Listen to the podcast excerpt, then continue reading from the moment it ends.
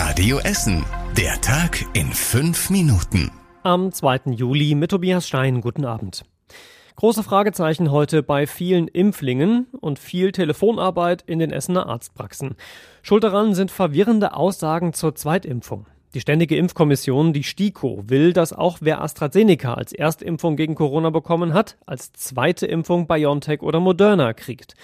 Darüber ist viel berichtet worden und deshalb riefen viele Menschen bei ihrem Arzt an, um zu hören, ob sie das auch betrifft.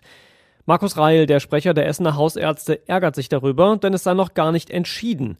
Die Medien hätten das falsch dargestellt. Das ist ein äh, Beschlussentwurf, der noch äh, der Zustimmung des noch zu eröffnenden Stellungnahmeverfahrens bedarf. So ist es äh, offiziell auf der Seite der STIKO veröffentlicht.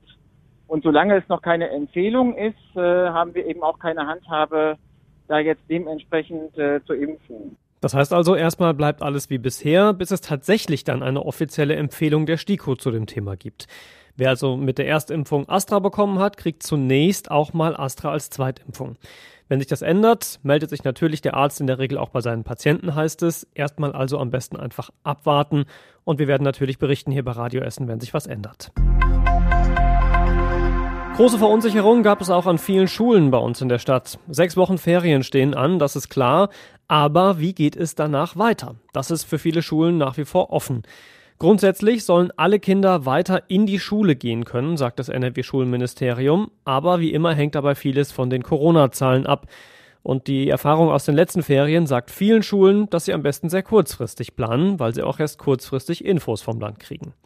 Die Verantwortlichen an der Fischlaker Schule machen deshalb erst ab der fünften Ferienwoche überhaupt konkrete Pläne für das kommende Schuljahr. Das Gymnasium Werden plant dagegen fest mit Präsenzunterricht für alle. Da sind die Lehrer und auch viele Schüler schon geimpft. Apropos Ferien, die haben auch Auswirkungen auf den Verkehr hier bei uns in Essen.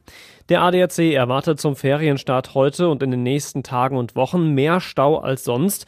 Und zwar auf allen Autobahnen in und um Essen. Das betrifft die A40, die A42 und die A52, aber auch die A43 nach Norden und die A3 in Richtung Süden. Viele Familien machen wegen Corona dieses Jahr Urlaub in Deutschland, sagt der ADAC, und 80 Prozent nutzen dabei das Auto zum Verreisen. Wenn ihr Staus möglichst vermeiden wollt, dann solltet ihr am besten unter der Woche fahren oder am Wochenende den frühen Morgen oder die Abendstunden ab 19 Uhr nutzen. In Krai hat es heute Morgen Aufregung bei einem größeren Feuer in der Kortwiese gegeben. Im Dachgeschoss eines 110 Jahre alten Mehrfamilienhauses hat es gebrannt. Die Feuerwehr musste ein dreijähriges Mädchen, ihren fünfjährigen Bruder und ihre Eltern über eine Drehleiter aus dem Fenster retten. Die anderen Bewohner hatten es rechtzeitig über die Treppe nach draußen geschafft.